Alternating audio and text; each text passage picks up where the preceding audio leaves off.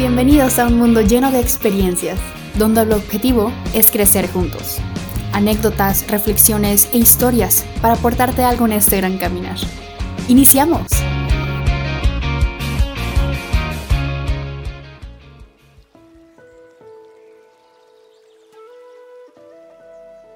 Entrenar y practicar. Buenos días, buenas tardes, buenas noches. Soy Carlos Arangua y como en todos los capítulos los acompaño con mucha honra en este mundo lleno de experiencias. Un capítulo más en la cual vamos a reflexionar dos ideas que son muy útiles en la vida espiritual, emocional y de conducta en este mundo. Entrenar y practicar. Voy a hacer una analogía en referencia a el mundo de los deportes. Imagínate cualquier deporte, fútbol, fútbol americano, básquetbol, el que tú quieras, cualquier deporte ocupa de estas dos cosas. Se ocupa hacer esa eh, tendencia de entrenamiento y tendencia de práctica. ¿Qué es el entrenar? Que es algo que yo eh, cuando, cuando me tocó estar en, club deportivo, yo jugaba fútbol en, infancia y adolescencia, era a veces que no entendía todos esos entrenamientos, todos esos movimientos, sobre todo a niveles físicos. Y correr para un lado y para correr para el otro. Y le decía, oye, pues dame el balón, yo quiero jugar fútbol. Sin embargo, nos ponían a hacer ciertos movimientos para ir fortaleciendo el cuerpo, las piernas, la cintura, el ir utilizando esos movimientos para que la mente empiece a automatizar las reacciones, los reflejos. Entonces nos ponían a hacer cierta cantidad de, de, entrenamientos y pégale ahora la pelota solo con la derecha, o una vez y otra vez y otra vez. Entonces yo me preguntaba, ¿y cuándo voy a tirar a gol? Y si no, no, ahorita solamente dásela a tu compañero, otra vez y otra vez. Entonces hacía muchos, entrenamientos que no parecían que estábamos jugando fútbol. No parecían que estábamos jugando este, eh, una competencia, querer meter gol. Y ahí vamos para un lado con la pelota.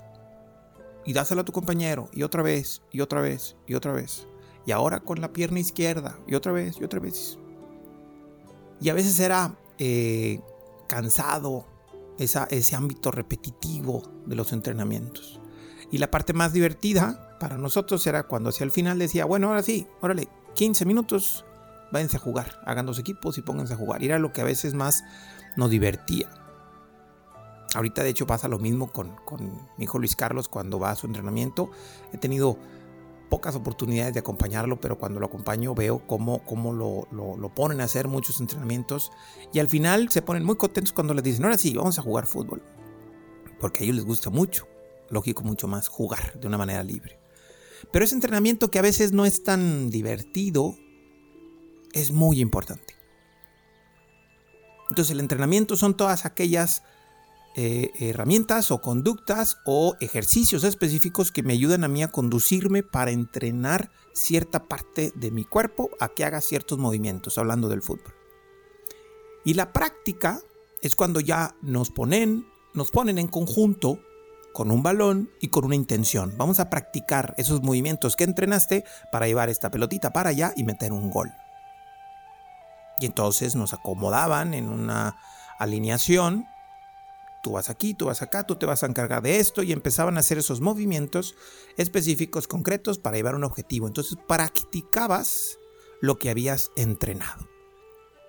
En la práctica ya se tiene un resultado positivo o negativo, en este caso con los goles, dependiendo lo que tú hayas entrenado y que también lo ejecutes en la práctica ya se hace una competencia. Y lógico interviene lo que el otro hace y demás y todo lo que el deporte pues conlleva. Entrenar y practicar. En la vida espiritual, en la vida emocional, aplica de la misma manera. ¿Cuál es el entrenamiento que ocupamos hacer para el manejo de nuestras emociones, para el éxito que nosotros hacemos en la vida diaria, del cómo manejamos nuestra salud mental, emocional, espiritual, y que en la salud física se ve reflejado. ¿Cuáles son estas actividades que tenemos que hacer para manejar mejor lo que yo pienso, lo que yo siento? Porque cuando lo practicamos o lo ejecutamos en la vida real, tenemos que ver si estamos metiendo goles o no. O si nos están metiendo goles o no. ¿Y qué significa que nos metan goles? Pues que el mundo me haga enojar, que me debilite, que me agobie, que me estrese, que me enferme. Que viva emociones de tristeza, de miedo, de angustia. Significa que mis prácticas están siendo insuficientes, malas. No malas, incorrectas. Y ahí es donde tenemos que justamente entender que si nuestra práctica en la vida de esto está en insuficiencia, es porque nuestro entrenamiento no ha sido el correcto. Nuestro entrenamiento ha sido poco. Nuestro entrenamiento ha sido a lo mejor nulo. Hay una realidad que tenemos que poner como base y esto es muy importante. No nos enseñan de manera habitual a la mayoría a entrenar esto, a entrenar las emociones, a entrenar el manejo emocional, a entrenar el manejo de mis ideas, a entrenar el cómo sentirme y cómo sacarle el mejor provecho a eso que siento.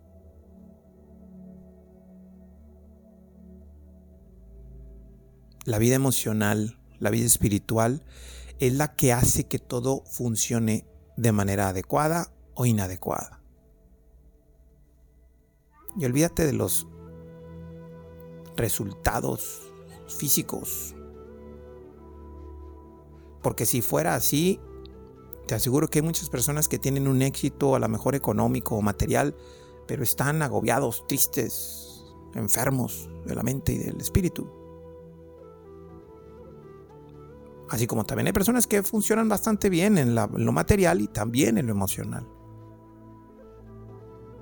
Ese entrenamiento del cual yo te hablo es justamente el que se ocupa hacer todos los días. Ese entrenamiento que parece que no nos está llevando a meter los goles que ocupamos. Ese entrenamiento que hace que no tenga tan o que no tenga tanta lógica. Porque ¿por qué hago esto una y otra y otra y otra vez? ¿Cuáles son las cosas que ocupamos hacer para vivir el entrenamiento? Número uno, la meditación. Momentos de calma, de silencio, de tranquilidad. En donde tú frenes un poco el movimiento ágil de la vida para que te des un tiempo para ti, La meditación es vital para el buen manejo de la mente y las emociones y tenemos que entrenarla para que cuando en la vida se tenga que practicar algo de una manera eh, acelerada, ese manejo y ese control de las emociones fluya en automático.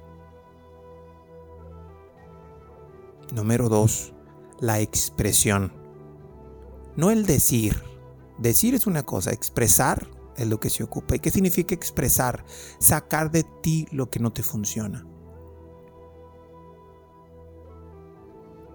Saber o tener un espacio en donde tú puedas expresar es muy importante y muy vital.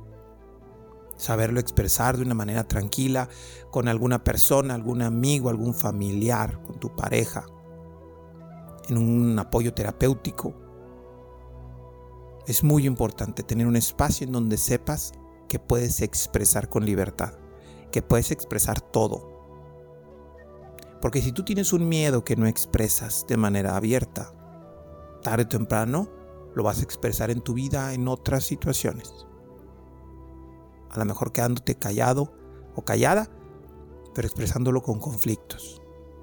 Y si hay un enojo que no expresaste de manera adecuada, en tu momento adecuado, terminas expresando también, explotando con personas que a lo mejor no tenían el conflicto que hacer o que tener contigo, pero al último lo viviste.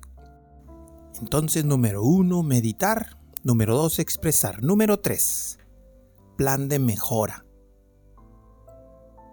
Tenemos que tener en este proceso de entrenamiento espacios, lugares en los cuales tenemos que revisar qué estamos haciendo.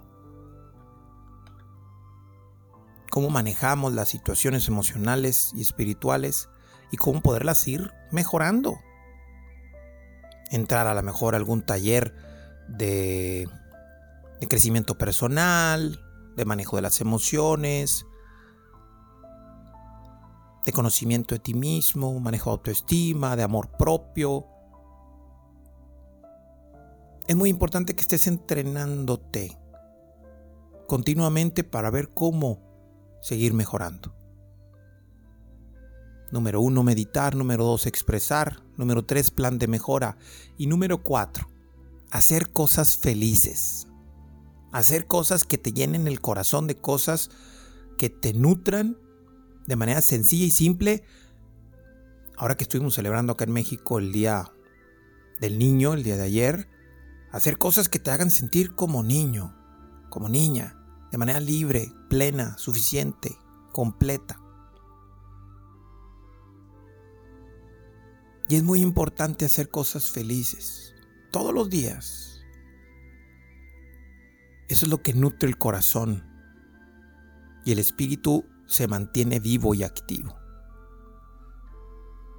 Así que hoy yo te dejo estas cuatro cosas para entrenar. Medita, expresa, ten un plan de mejora y haz cosas que te hagan feliz. Entrenarlo todos los días hará que a la hora de practicarlo en tu vida sea automático. Y que igual que los grandes deportistas ya ni siquiera piensan cómo van a pegarle a la pelota para meter un gol tú ni siquiera pienses qué es lo que estás haciendo, simplemente lo hagas bien. Porque sabes conectarte con tu interior, porque sabes expresar de una manera adecuada, porque tienes un plan de mejora que si por alguna circunstancia algo sale entre comillas mal, puedes mejorarlo. Y porque en tu vida haces cosas que te hacen feliz, así que en la práctica se automatizará hacer cosas que te hagan feliz en este inicio de mes, en este inicio de semana, yo te invito a que entrenes, entrenes duro, que entrenes todos los días para que la hora de la práctica sea todo automático. Muchas bendiciones y nos escuchamos en el próximo capítulo. Gracias por acompañarnos. Si te agrada la información, compártela. Síguenos en redes sociales como Carlos Arama y comenta qué piensas y qué aprendes de este episodio. Activa las notificaciones para que te llegue un recordatorio cuando tengamos un capítulo nuevo. Y muchas gracias por vivir este mundo lleno de experiencias.